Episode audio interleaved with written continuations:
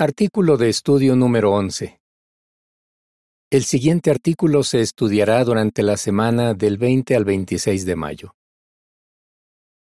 No deje que las decepciones lo alejen de Jehová. Texto temático.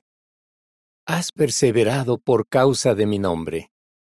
Apocalipsis 2.3. Canción 129. Servimos con aguante. Tema. Este artículo nos ayudará a no darnos por vencidos y seguir sirviendo a Jehová a pesar de las decepciones. Párrafo 1. Pregunta. ¿Cuáles son algunas de las bendiciones de ser parte de la organización de Jehová? Qué maravilla ser parte de la organización de Jehová. Aunque en estos últimos días la vida va de mal en peor, Gracias a Jehová contamos con una familia espiritual unida. La guía que Dios nos da nos ayuda a tener familias felices. Y Él también nos da la sabiduría que necesitamos para luchar contra los sentimientos negativos y ser felices. Párrafo 2. Pregunte. ¿Qué tenemos que hacer y por qué?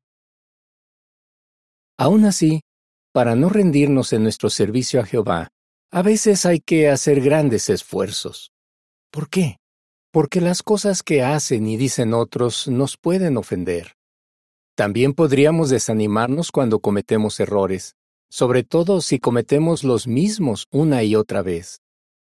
Este artículo nos ayudará a seguir sirviendo a Jehová en estas situaciones. 1. Cuando un hermano nos ofende. 2 cuando nuestro esposo o esposa nos decepciona. Y tres, cuando nos sentimos decepcionados con nosotros mismos. En cada caso veremos qué podemos aprender de un personaje bíblico. Cuando un hermano nos ofende. Párrafo 3. Pregunte. ¿Qué problema enfrentan los siervos de Jehová? El problema. Siendo realistas, hay hermanos que harán cosas que nos saquen de quicio. Otros tal vez nos decepcionen o nos traten de manera desconsiderada. A veces, los ancianos también cometen errores. Todo esto puede hacer que algunos duden de que esta sea la organización de Dios. En vez de seguir sirviendo a Jehová hombro a hombro junto a sus hermanos, quizás decidan dejar de hablarles a los que los ofendieron o incluso dejar de ir a las reuniones. ¿Es esa una buena decisión? Veamos qué podemos aprender de un personaje bíblico que pasó por situaciones parecidas. Párrafo 4. Pregunte. ¿Qué problemas enfrentó el apóstol Pablo? El personaje bíblico.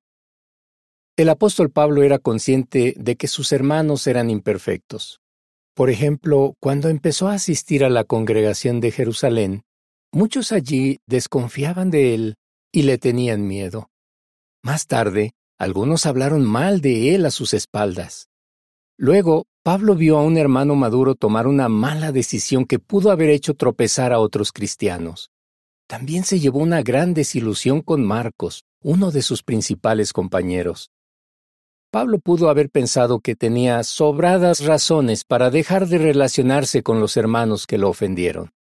Pero en vez de dejar que todo eso lo alejara de Jehová, mantuvo una actitud positiva hacia ellos y siguió sirviéndole fielmente. ¿Qué lo ayudó? Párrafo 5. Pregunte. ¿Qué ayudó a Pablo a no alejarse de sus hermanos? Pablo amaba tanto a sus hermanos que no se concentró en sus imperfecciones, sino en sus bonitas cualidades. El amor también lo ayudó a perdonar, tal como recomendó en Colosenses 3, 13 y 14.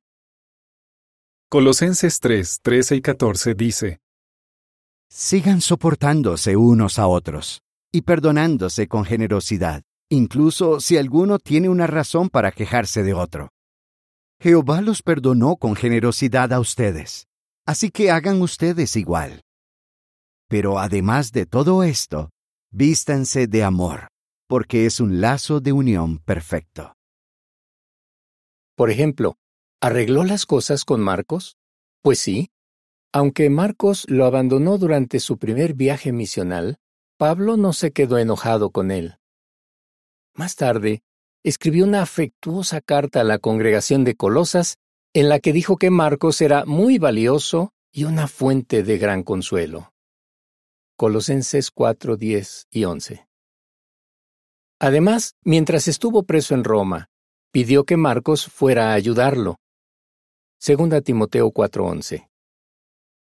Está claro que Pablo no dio por perdidos a sus hermanos. ¿Qué nos enseña su ejemplo? La primera imagen para este párrafo muestra que Pablo llama a Marcos mientras éste se aleja de él. En la segunda se ve que tiempo después, Pablo habla con Marcos con cariño. El comentario dice, Cuando Pablo tuvo un desacuerdo con Bernabé y Marcos, no se quedó resentido con ellos, sino que después colaboró con gusto con Marcos. Párrafos 6 y 7. Pregunta. ¿Qué nos ayudará a seguir mostrando amor a nuestros hermanos a pesar de sus imperfecciones? La lección. Jehová desea que sigamos mostrando amor a nuestros hermanos y hermanas. Primera de Juan 4:7 dice, Amados, sigamos amándonos unos a otros, porque el amor es de Dios, y todo el que ama ha nacido de Dios y conoce a Dios. Si alguien de la congregación nos trató de una forma poco cristiana, podemos darle el beneficio de la duda. Pensemos que lo hizo sin mala intención y que se está esforzando por hacer lo correcto. A pesar de nuestras imperfecciones, Jehová nos quiere mucho no nos da la espalda cuando cometemos errores ni se queda resentido. Es muy importante que imitemos a nuestro Padre y perdonemos a los demás. Además, no debemos olvidar que, como el fin está tan cerca, debemos mantenernos muy unidos a nuestros hermanos.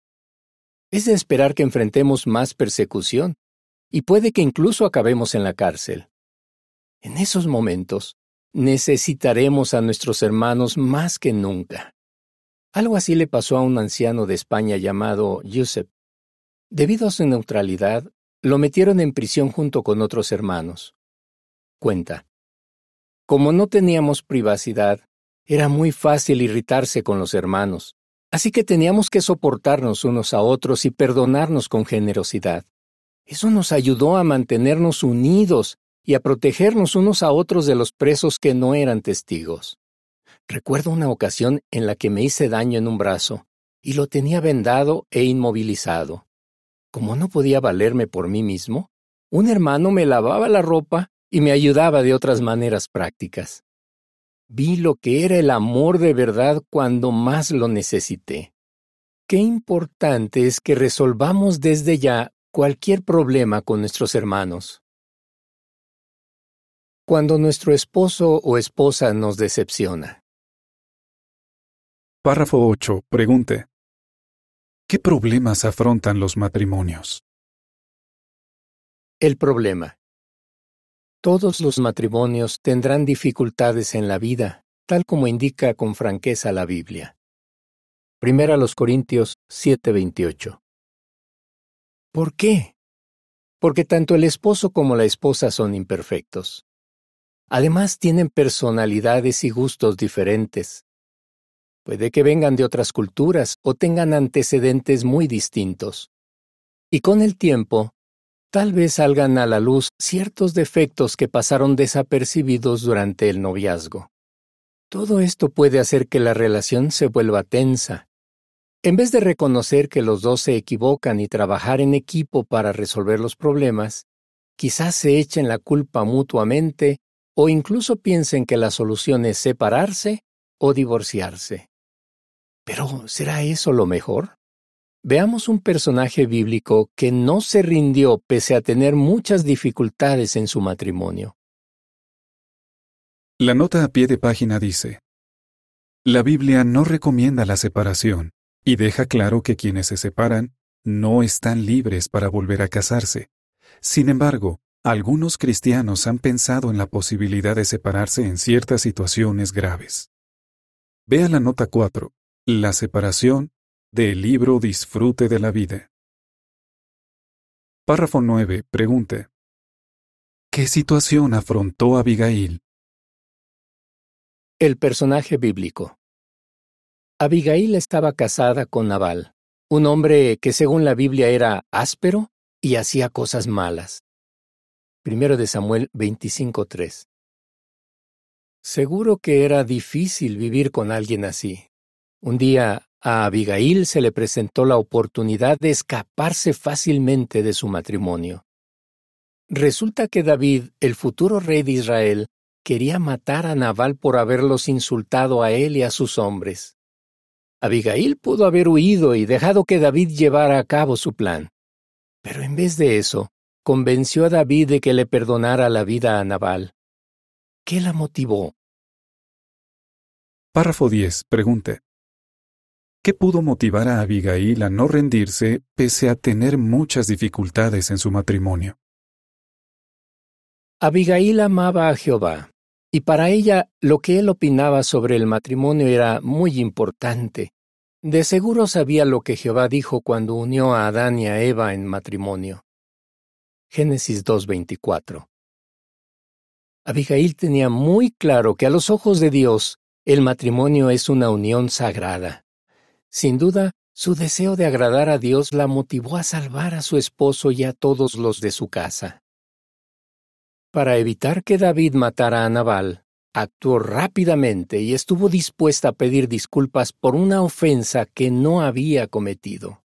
Seguramente Jehová amaba mucho a esta mujer tan valiente y sacrificada. ¿Qué pueden aprender de Abigail tanto las esposas como los esposos? Veamos. Párrafo 11. Pregunta A. ¿Qué quiere Jehová que hagan quienes están casados? Pregunta B. ¿Qué aprende del ejemplo de Carmen? La lección. Jehová desea que quienes están casados respeten el matrimonio, incluso si su esposo o su esposa tiene una personalidad difícil. Dios de seguro se siente muy contento cuando ve que los matrimonios se esfuerzan al máximo por solucionar los problemas y por tratarse con mucho amor y respeto. Efesios 5:33 dice, Sin embargo, cada uno de ustedes debe amar a su esposa tal como se ama a sí mismo. A su vez, la esposa debe tenerle profundo respeto a su esposo. Veamos el ejemplo de Carmen. Llevaba unos seis años casada cuando empezó a estudiar la Biblia con los testigos y se bautizó. Ella cuenta. A mi esposo no le gustó nada mi decisión. Se puso celoso de Jehová, me insultaba y me amenazaba con irse de la casa. Aún así, Carmen no se rindió. Durante cincuenta años hizo todo lo que pudo por tratar a su esposo con amor y respeto. Añade, con los años aprendí a entender mejor a mi esposo y a hablarle con cariño. Sabía que el matrimonio es sagrado para Jehová. Así que hice todo cuanto pude por salvarlo. Mi amor por Jehová me ayudó a no rendirme nunca. Si surgen dificultades en su matrimonio, puede estar seguro de que Jehová lo apoyará y lo ayudará a perseverar. La nota a pie de página dice, Encontrará otra experiencia en el video No se deje engañar por la paz de imitación. Daryl y Deborah Freisinger, de jw.org. En la primera imagen para este párrafo, se muestra que Abigail le lleva una manta a Nabal que está dormido en una silla. En la segunda, se ve que una hermana y su esposo no testigo están sentados en un sofá. Ella le habla con cariño, él tiene un periódico en una mano y una bebida alcohólica en la otra. El comentario dice, Abigail hizo todo lo que pudo por salvar a los de su casa. ¿Qué aprende de ella? Cuando nos sentimos decepcionados con nosotros mismos. Párrafo 12. Pregunta. ¿Cómo podríamos sentirnos si cometemos un pecado grave? El problema. Tal vez nos veamos como un caso perdido si cometemos un pecado grave. La Biblia reconoce que nuestros pecados nos pueden dejar con un corazón destrozado y aplastado. Salmo 51, 17. Eso fue lo que le pasó a Robert, un hermano que se había esforzado durante años para llegar a ser siervo ministerial. Cometió un pecado grave y supo que había traicionado a Jehová. Él dice, Me sentí terriblemente culpable, como si me hubieran caído encima un millón de ladrillos. Después se me revolvió el estómago, empecé a llorar y le oré a Jehová. Recuerdo que pensé que Dios nunca me volvería a escuchar. A fin de cuentas, lo había decepcionado. Si cometemos un pecado grave, quizás nuestro corazón destrozado nos haga creer que Jehová nos ha abandonado y que ya no vale la pena seguir sirviéndole. ¿Se ha sentido así alguna vez? En ese caso, lo ayudará el ejemplo de un fiel siervo de Jehová que no se alejó de él a pesar de cometer un pecado grave. Párrafo 13. Pregunta. ¿Qué pecado grave cometió Pedro y qué errores lo llevaron a ese punto? El personaje bíblico. La noche antes de que ejecutaran a Jesús, el apóstol Pedro cometió una serie de errores que lo llevaron al momento más oscuro de su vida. En primer lugar, aseguró con exceso de confianza que se mantendría fiel incluso si los demás apóstoles abandonaban a Jesús. Marcos 14, 27 a 29. Después, en el jardín de Getsemaní, se quedó dormido una y otra vez. Luego, cuando arrestaron a Jesús, lo abandonó. Por último, Pedro negó conocerlo tres veces, incluso con un juramento. ¿Cómo reaccionó cuando se dio cuenta de que había cometido un pecado grave? Aplastado por la culpa, se vino abajo y rompió a llorar. ¿Se imagina cómo se sintió cuando unas horas después vio a su amigo Jesús en el madero? Seguro que sintió que era lo peor de lo peor. Párrafo 14. Pregunta. ¿Qué ayudó a Pedro a no alejarse de Jehová? Pedro perseveró y no se alejó de Jehová. ¿Qué lo ayudó? No se aisló, sino que buscó la compañía de sus hermanos que de seguro lo consolaron. Además, una vez que Jesús resucitó, se le apareció a Pedro probablemente para animarlo. Luego, en vez de echarle en cara a Pedro lo que había hecho, Jesús le dijo a su amigo que recibiría mayores responsabilidades. Juan 21, 15 a 17. Pedro sabía que había cometido un pecado grave, pero no tiró la toalla. ¿Por qué? Porque estaba convencido de que Jesús no lo había dado por perdido y contaba con el apoyo de sus hermanos. Veamos qué aprendemos de su ejemplo. La imagen de la portada muestra a Jesús hablando con Pedro junto a unas brasas sobre las que se están cocinando unos pescados. Otros apóstoles escuchan con interés la conversación. Juan 21, 15 a 17 muestra que Jesús no dio por perdido a Pedro, y eso le dio las fuerzas para seguir adelante. Párrafo 15. Pregunta. ¿Qué certeza quiere Jehová que tengamos? La lección. Jehová quiere que estemos convencidos de que nos ama y de que está dispuesto a perdonarnos. Salmo 86.5 dice, y es que tú, oh Jehová, eres bueno y estás dispuesto a perdonar. Tu amor leal por todos los que te llaman es inmenso. Y Romanos 8, 38 y 39 dice, Porque estoy convencido de que ni muerte ni vida, ni ángeles ni gobiernos, ni cosas presentes ni cosas futuras, ni poderes, ni altura ni profundidad, ni ninguna otra creación podrá separarnos del amor de Dios que está en Cristo Jesús nuestro Señor. Claro, es normal y está bien sentirnos culpables cuando pecamos, pero jamás debemos pensar que Jehová ha dejado de amarnos y que nunca nos perdonará. Más bien, debemos buscar ayuda enseguida. Robert, de quien hablamos en el párrafo 12, explica. Lo que me llevó a pecar fue creer que sería capaz de resistir la tentación sin ayuda de nadie. Vio que necesitaba hablar con los ancianos. Robert cuenta. Cuando di ese paso, ellos me ayudaron a ver que Jehová me seguía queriendo. Los ancianos no me dieron por perdido. Al contrario, me mostraron que Jehová no me había abandonado. Al igual que Robert, podemos estar seguros de que Jehová nos ama muchísimo y de que nos perdona si nos arrepentimos de nuestros pecados, buscamos ayuda y nos esforzamos por no cometer el mismo error. Pensar en que Jehová nos sigue queriendo nos ayudará a no rendirnos si tropezamos o caemos. La imagen para este párrafo muestra que dos ancianos le hacen una visita de pastoreo a un hermano. El comentario dice, ¿Cómo nos sentimos cuando vemos que los ancianos se esfuerzan tanto por ayudarnos? Párrafo 16. Pregunta. ¿Por qué quiere usted seguir sirviendo a Jehová sin rendirse? Jehová valora todo lo que hacemos por servirle en estos últimos días tan difíciles. Nos ayudará a no rendirnos y a no alejarnos de Él a pesar de las decepciones. Podemos cultivar amor por nuestros hermanos y perdonarlos cuando nos ofenden.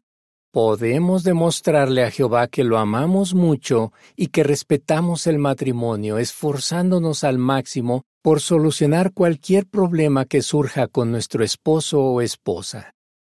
Y si cometemos un pecado grave, podemos buscar la ayuda de Jehová, aceptar su amor y su perdón y seguir sirviéndole. Así que no dejemos de hacer lo que está bien, porque sabemos que Jehová nos bendecirá muchísimo. ¿Qué nos ayudará a seguir sirviendo a Jehová en estas situaciones? cuando un hermano nos ofende, cuando nuestro esposo o esposa nos decepciona, cuando nos sentimos decepcionados con nosotros mismos. Canción 139. ¿Te ves en el nuevo mundo? Fin del artículo.